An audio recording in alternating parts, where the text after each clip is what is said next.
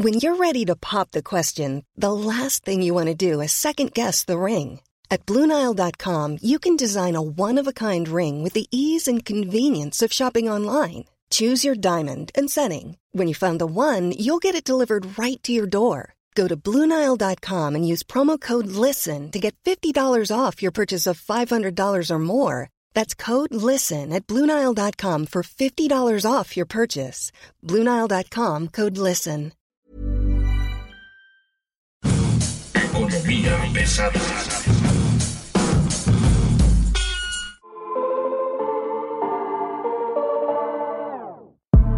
¿Cómo están ustedes? Bienvenidos. Están ustedes entrando a territorio de economía pesada. Es un gusto estar con ustedes a una reflexión profunda sobre la macroeconomía, la economía, las finanzas, los negocios en el entorno de la 4T. Mi nombre es arroba Luis Carrujos.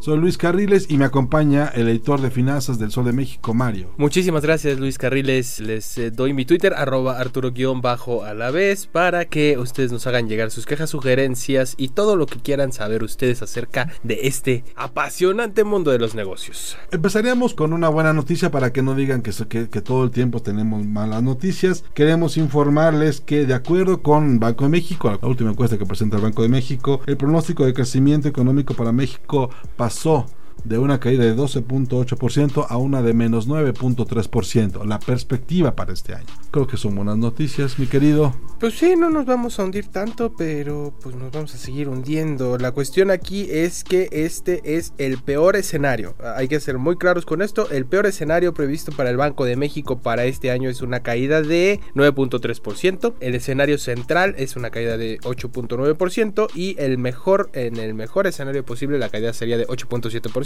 Yo sería de la idea de que nos fuéramos siempre por el peor escenario. Oh, qué cool, este... Pero bueno, al menos ya no estamos en los 12%. Ah, no, no, no, no, no. Hay que esperar, hay que esperar a ver cómo cierra diciembre. Oh, es, es una, los analistas lo que están diciendo en este momento, de acuerdo con el consenso publicado por el Banco Central y unas investigaciones que hemos hecho nosotros alrededor uh -huh. de, los, de los compañeros del, del sector, lo que nos explican es que el rebrote en el último trimestre del año, el rebrote de COVID más el posible encierro podría no ser, podría afectar aún más Correcto. esta expectativa. Sin embargo, lo que se está viendo ya ahorita en la segunda mitad del año es una recuperación económica muy ligera. De todas maneras, estamos en niveles de la macroeconomía de 2015 y se empieza a reflejar ya en las empresas. Uh -huh. Tenemos un caso en esta semana de con nombre y apellido que no podemos dejar de pasar, ¿no? La salida de Best Buy de México, el cierre de sus tiendas, la liquidación del negocio y por supuesto la polémica con Electra y Ricardo Salinas Pliego. Claro que sí, mira, eh, Best Buy es una tienda, un concepto estadounidense en el que pues la gran ventaja que ofrecen ellos es tecnología a buenos precios, con promociones, eh, garantías extendidas, etcétera, etcétera. Como Electra, etcétera. pero en fino. No le llamaría así, o sea, yo no creo que yo no creo que haya punto de comparación entre no, Electra no, y Best no lo hay, Buy. no lo hay, no, lo hay, no, hay, sin duda. Entonces, sin duda, no este pero híjole, la discusión pública liderada por el CEO de Grupo Salinas, me parece que es una de las mejores publicidades que he visto en mucho tiempo. Vamos a contar un poquito del contexto. Después de que Best Buy anuncia su salida entre el lunes y el martes de la semana pasada, Ricardo Salinas Pliego, eh, a través de Grupo Salinas, tuiteó eh, un, un, mensaje que. No, promocionó un. No, no, no, le dio la despedida a Best Buy. Tú, Luis Carriles, quieres deformarlo todo. No sé por qué haces Para eso. Para mí, eso, yo, yo creo que es un meme. Eh, estamos viendo la llegada de los memes institucionales. Claro, claro. O sea, sí, estamos, estamos viendo ya una guerra en redes sociales. Eh, se está llevando la mercadotecnia a las redes sociales de una manera brutal. Lo vimos eh, en el caso de Netflix contra Disney. También creo que eh, eso fue bastante interesante. Pero bueno, vamos a leer esto que, que dice Grupo Salinas. Dice: Gracias por tu esfuerzo, Best Buy. Ver a una tienda cerrar sus puertas nunca es una buena noticia y hoy lamentamos verlos dejar nuestro querido México. Gracias por haberlo intentado. El 2020 nos va a dejar muchas lecciones. Quizá las más importantes es el valor de estar al lado de nuestra gente, de nuestros amigos familiares, de nuestros paisanos, de nunca dejarlos solos, de nunca rendirnos. No se preocupen por sus clientes, las más de 1250 sucursales de Electra estarán abiertas todos los días de 9 a 9 para atenderlos y cuidarlos bien por si un día regresan. De parte de Grupo Salinas les deseamos muy buena suerte y esperamos verlos pronto de regreso invirtiendo y creando empleos en México. Mientras tanto, si necesitan alguna cosa antes de irse, pueden pedir nuestros productos en la tienda en línea electra.com.mx. Para mí eso es un meme enorme, larguísimo. Ah, Habría que hacerlo más corto, pero me parece una publicidad provocadora, súper gandalla y me parece que desproporcionada porque al final del día quienes están perdiendo el empleo son mexicanos. Ahora, ¿qué fue lo que le falla a Best Buy? A Best Buy le falla probablemente el negocio, la capacidad de hacer negocio. Eh, ¿Sabes qué? El problema de, de- de cualquier modelo de negocio que venga de Estados Unidos y que sea altamente exitoso, que llega a México, es que no, no respetan el modelo de negocio porque México es un mercado totalmente diferente. El modelo de negocio de Best Buy, Best Buy en Estados Unidos es un gran éxito Es la y en cualquier compra. mercado desarrollado del mundo va a ser un gran éxito porque existe una, una cultura adecuada del consumo y porque no y porque existe liquidez. Porque la gente tiene capacidad de compra. Cuando llegas a México y ofreces este productos de más de 5 mil pesos, nadie- es muy difícil que alguien te los compre de contado. La gente se va a ir al crédito. Entonces, eso hace que el modelo de negocios no sea respetable. Pasó con Best Buy, pasó con ATT. Cualquier modelo que tú me digas de Estados Unidos que haya sido con lo- altamente pasó con exitoso. todas las marcas que tiene Alsea, por ejemplo. Exactamente. Tuvieron que ser tropicalizadas, ¿no? Eh, Todas las marcas del grupo Alsea eh, han, han tenido modificaciones, se han tenido que hacer a la mexicana y entonces cambian un montón de conceptos. Por ejemplo, Burger King y sus hamburguesas este con chipotle y ¿no? y demás, ¿no? O sea, esa es una. Y la otra es, en efecto, el, el modelo de negocios falla, no, no obtienen todas las utilidades que esperaban obtener y deciden ir cerrando las tiendas poco a poco. La polémica que se hace en, en redes sociales tiene que ver sobre todo con temas de si vas a ir o no adentro de ese mercado que se está que está ocupando Best Buy. Es un mercado importante, ¿no? Claro. No, no- es un mercado clase media con posibilidades de, de- de financiamiento, con capacidad de compra importante, con productos que no son justamente los más baratos del mercado, pero tampoco son de la más baja calidad. No, al contrario, eso es, No, eso es lo que yo lo que yo te diría. El, el rango de marcas que tiene Best Buy dentro de sus tiendas es muy amplio, pero todas tienen una calidad extraordinaria. El caso seguramente va a dar para mucho porque no cierran todas las tiendas de un sopetón. No. Van- es un cierre parcial, van a ir, digamos, van a ir administrando la, la crisis Van a ir liquidando el y inventario. básicamente lo que están buscando ellos es quedar tablas con el negocio que aquí. También es una mala señal. Lo que te está diciendo es porque ya no confían en lo que viene en el futuro. Y hay razones suficientes para, para creer que sí hay un problema muy grave al respecto. Tiene que ver, por ejemplo, con la cifra de inversión extranjera directa del tercer trimestre que se, que se tuvo este año.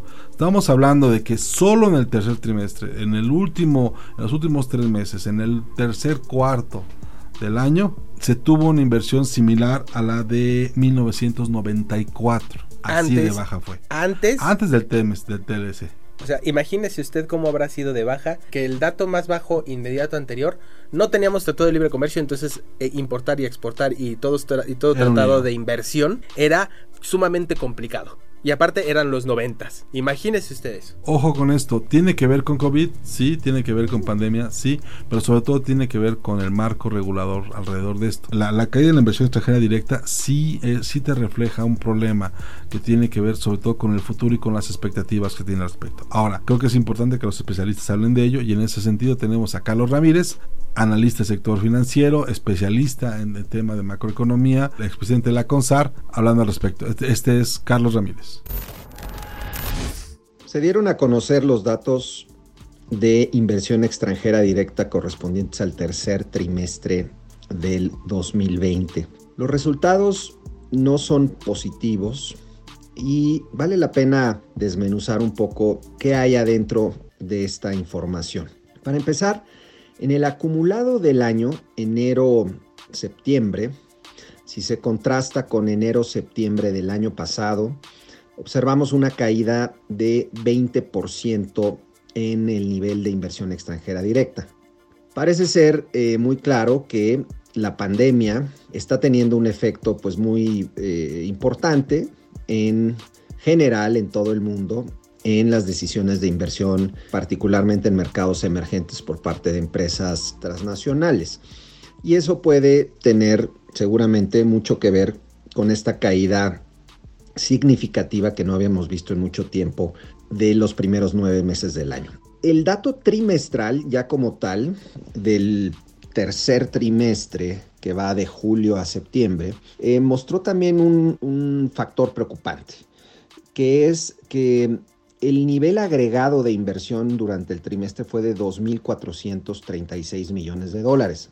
Es uno de los niveles más bajos que se tiene registro desde que se firmó el Tratado de Libre Comercio en 1994. Es decir, para un solo trimestre, los 2.400 millones de dólares del tercer trimestre del 2020 responden o corresponden a uno de los niveles eh, más bajos que habíamos observado en prácticamente 25 años.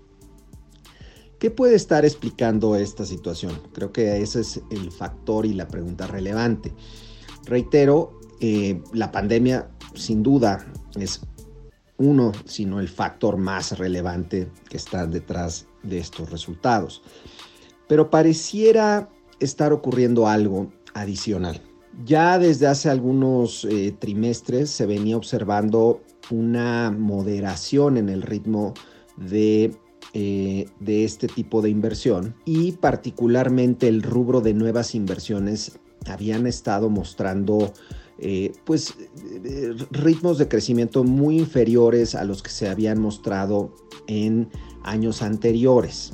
Es difícil poder establecer una causalidad o una sola causa de estos fenómenos, pero sin lugar a dudas pareciera que el clima de negocios, la confianza empresarial, todo el ruido que ha surgido de México respecto a distintas decisiones de política pública, regulatorias y legislativas que han sido desfavorables para el ambiente eh, para hacer negocios en el país, parecieran estar empezando a tener una repercusión en los datos.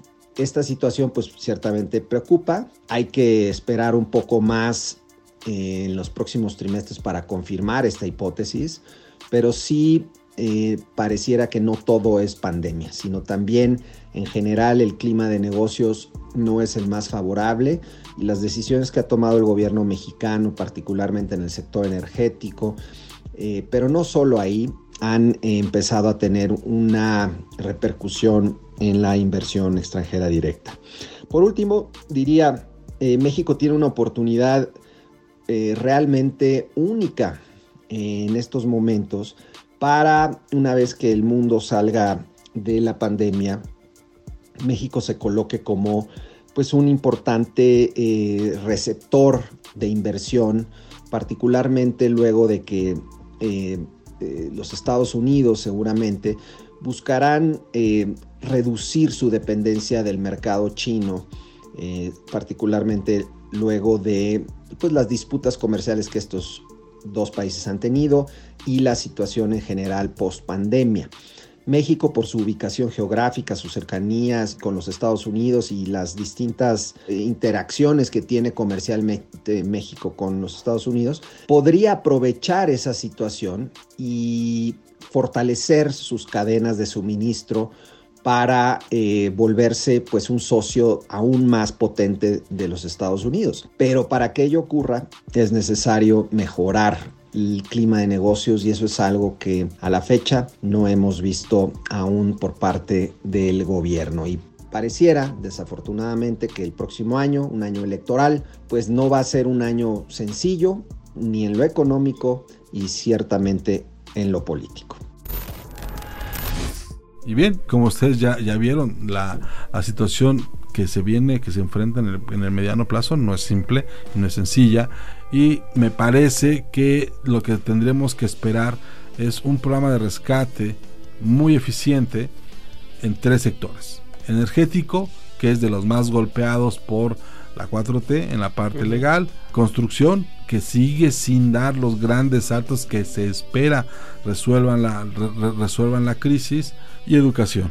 No estamos viendo, no estamos viendo en este momento un esfuerzo que te diga vamos a tener equipos, educación, eh, profesionales a la altura de lo que de los retos que vienen. Le comento algo, en 20 años los profesionales que hoy están en las universidades van a ser quienes nos van a atender en áreas de salud, de seguridad, de economía, de negocios. Entonces, la generación COVID. Exactamente. Ahora, eh, yo, yo le añadiría por ahí los apoyos fiscales que tiene que dar el gobierno federal y esto te lo comento en relación con la última minuta de la Junta de Política Monetaria del Banco de México, en la que eh, un subgobernador llamado Jonathan Heath, El neoliberal, puesto por, Jonathan, puesto por el presidente Andrés Manuel López Obrador, amigo personal. dijo que es urgente, urgente, incrementar los apoyos fiscales a la economía para evitar daños que puedan resultar irreparables.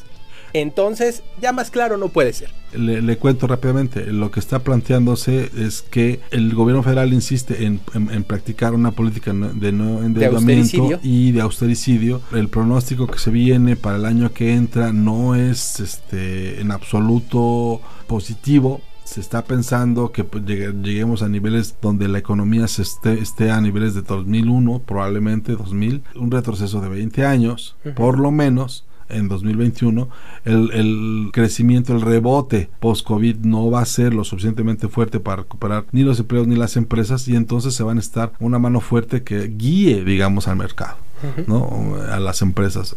Esta mano fuerte tendría que venir de la mano o aparejada de estímulos fiscales que no hay en este momento. Al menos en el presupuesto no, estén, no están determinados. No hay en ningún lado. Sin embargo, tenemos el problema de que existe la tentación dentro del gobierno de meterle mano a las reservas internacionales del Banco de México para rescatar a petróleos mexicanos. Entonces, pues tenemos un, un doble problema ahí. Si esta propuesta pasa, lo ha mencionado la vez pasada, los petrobonos pasan, pero además ocurre que hay una decisión de dar marcha atrás a la reforma energética como la se pretende hacer. Bueno, pues tenemos un, un doble problema porque pues estarías faltándole a Tratado de Libre Comercio que firmaste con Estados Unidos y con Canadá. Aparte, hay que tomar en cuenta que este tratado eh, se va a aplicar a rajatabla porque viene Joe Biden. Y, él va a cuidar los intereses de, eh, sobre todo, no tanto lo de las, eh, la, la política energética eh, de hidrocarburos, pero sí la política energética renovable. Por ejemplo, ¿no? Entonces hay que recordar que los demócratas se especializan en promover una agenda ambientalista y que eh, Estados Unidos va a regresar a la COP21 el 20 de enero del año que entra. Es de las primeras acciones que están anunciadas por el nuevo gobierno de Estados Unidos. Y en México, eh, de nuevo retomando las cifras del Banco de México, el peor pronóstico para el año que entra para la economía es un crecimiento de apenas 0.6%. Y si a eso le sumamos que hemos tenido un rebrote severo y no estoy inventando nada, el gobierno federal no lo ha reconocido, pero la semana pasada tuvimos dos días en los que se registraron más de 10.000 casos en 24 horas. No quiere decir que las personas se hayan contagiado ese día, que 10.000 personas se hayan contagiado ese día, sino que hubo un incremento en los casos eh, eh, en el tiempo en el que se hace la prueba y en 24 horas se registraron más de 10.000 casos. Es una cifra récord. Tuvimos dos cifras récord consecutivas la semana pasada y el tercer día hubo 8.000. O sea, las tres cifras más altas de la pandemia las hemos tenido en la última semana. Y bueno, ya para terminar esta conversación, sí quisiera traer a la mesa el tema que en este momento trae todo el mundo encima. La muerte de Diego Armando Maradona, el mejor futbolista del mundo, les guste o no, de lo mejor que, que hubo en el, en el fútbol mundial, pero también con otras aportaciones en ámbitos muy extraños, como el Financial Times que mencionaba que hay las aportaciones. De Diego Armando Maradona nada más y nada menos que en la política monetaria. Cuéntanos, Mario. Bueno, eh, en 2005 eh, el gobernador del Banco de Inglaterra, Mervyn King, describió, utilizó los dos goles que les metió Maradona en el 86 como ejemplo para eh, explicar cómo funciona la teoría monetaria. En serio. El de la mano de Dios y el gol de, los, de todos los mundiales habidos y por haber. el mejor de los mejores. De acuerdo con el, el ex gobernador del banco, el primer gol, que fue la mano de Dios, pues eh, representa esa parte que no se espera dentro del mercado monetario, las cosas inesperadas que pueden resultar hasta tramposas o que pueden resultar eh, misteriosas y místicas en cuanto a lo que puede ocurrir dentro del mercado financiero. Y el segundo, eh, bueno, Maradona, no sé si ustedes recuerdan ese gol, si no, con mucho gusto les recordamos que pues Maradona corrió desde el medio campo hasta Eludiendo rivales hasta anotar un gol. hasta anotar el gol que este le da eh, el triunfo en la, en la semifinal de- del 86, ¿no? En este segundo gol, el gobernador King describe que Maradona realmente lo que hizo fue correr en línea recta, entre, un poquito entre el ardor del recuerdo y que realmente Maradona corre, corre en línea recta. Lo que pasó, y, y es lo que describe en la política monetaria, es que los jugadores de Inglaterra reaccionaron en la medida en la que pensaron que se iba a mover Maradona. Maradona corre en línea recta, pero los defensas eh, ingleses pensaron que se iba a mover a la derecha o a la izquierda y por eso iban cayendo en diferentes lugares hacia diferentes teorías y es lo que ocurre también con la política monetaria. Los mercados reaccionan a como piensan que va a reaccionar la política monetaria cuando la política monetaria sigue derecho. De acuerdo con el gobernador King, estas son las aportaciones que hizo el Pelusa a través de sus dos goles a la política monetaria. Bien, siempre se puede aprender algo nuevo. Y antes de irnos, tenemos ahí un tema que se va a quedar en stand-by un ratote, porque el outsourcing y el outsourcing se ha discutido y ha estado en el centro de la agenda eh, política y económica del país a partir de la iniciativa que envió el presidente Andrés Manuel López Obrador a la Cámara de Diputados, en la que pide que pues solo se pueda subcontratar los servicios especializados, a diferencia de lo que se puede subcontratar ahorita que es cualquier cosa. ¿Qué dice el presidente o qué dice la iniciativa? Básicamente dice que si eres un despacho de contadores no vas a poder contratar contadores, si eres un medio de comunicación no vas a poder subcontratar reporteros, pero sí puedes subcontratar servicios de limpieza, servicios de ingeniería, o sea, nada que esté directamente relacionado con tu negocio. Esto le puede, le puede costar al gobierno federal. O sea, un servicio de limpieza no va a poder contratar como outsourcing a barrenderos. Exactamente. Como ocurre hoy. Exactamente. Mm. Pero tú como empresa sí le puedes encargar a alguien más que los contrate por ti. Ok. Entonces, esto es un balazo en el pie para el gobierno. Ah, déjame aclararte por qué. El los tres niveles de gobierno, el IMSS, el ISTE, tienen alrededor de 500 o 600 mil trabajadores subcontratados. Obviamente, la subcontratación abarata los contratos. El presidente dijo el 12 de noviembre que se van a acabar los abusos que se cometen contra los trabajadores porque está prohibido, eh, porque la subcontratación no debe estar permitida en el gobierno, porque viola los derechos, porque no les dan aguinaldo, porque no les dan prestaciones. Bueno, el Banco del Bienestar eh, tiene un contrato hasta diciembre de subcontratación. Es el contrato más caro que tiene el gobierno federal este año y se acaba en diciembre. Y en enero tiene un contratito de un mes para contratar ese mismo personal, pero es cíclico, o sea, este tema es cíclico. El gobierno federal tiene muchísima gente subcontratada y es y, contratarla completamente va a ser muy caro, sobre todo en un año en el que hay política de austeridad. Aparte, esto obviamente implicaría encarecer las nóminas de las empresas privadas, lo cual reduciría el número de empleos formales que existen en el país y también afectaría a las personas, obviamente, que están bajo el esquema de subcontratación que sea legal no, las empresas no están diciendo que no haya subcontratadoras ilegales o outsourceras ilegales, que según datos de la Secretaría del Trabajo y Previsión Social existen más de 6 mil en el país y, evaden impuestos por 21 mil millones de pesos anuales. Así va la discusión.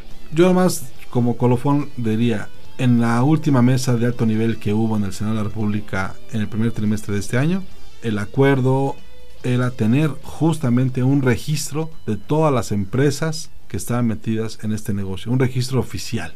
Y que ese sirviera de padrón para tener un control tanto de los trabajadores bajo, esa, bajo ese esquema de contratación, pero sobre todo de las empresas contratantes y practicantes del, del, mismo oficio. Entonces, ese punto de tener el registro me parece que es el que está más olvidado de todos, ¿no? Entonces, valdría la pena que el senador Ricardo Monreal vaya y toque la puerta y pregunte, oigan, este tema que yo me comprometí a sacar en las mesas de alto nivel, ¿dónde quedó? Es que nadie está respetando los compromisos que se hicieron en el primer Parlamento abierto. Ahorita hay un, eh, la semana pasada hubo un segundo Parlamento abierto y están eh, el gobierno y, las, y las cúpulas empresariales están en negociaciones para equilibrar esta ley, porque realmente, eh, para empezar, el primer afectado va a ser el gobierno federal. El segundo afectado va a ser el sector privado. Y el, y el afectado por todos lados va a ser el ciudadano. El comprador, el consumidor, el ciudadano, el trabajador. En fin, esto fue Economía Pesada. Mucho gusto estar con ustedes este día. Y como siempre, le recomendamos se suscriba con nosotros en nuestras diferentes plataformas digitales: en Acast, Deezer, Spotify, Apple Podcast y Google Podcast.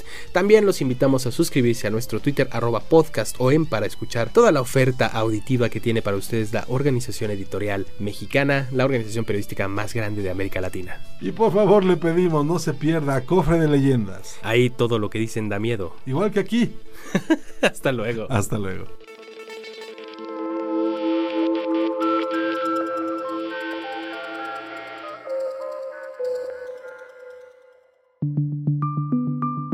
Esta es una producción de la Organización Editorial Mexicana.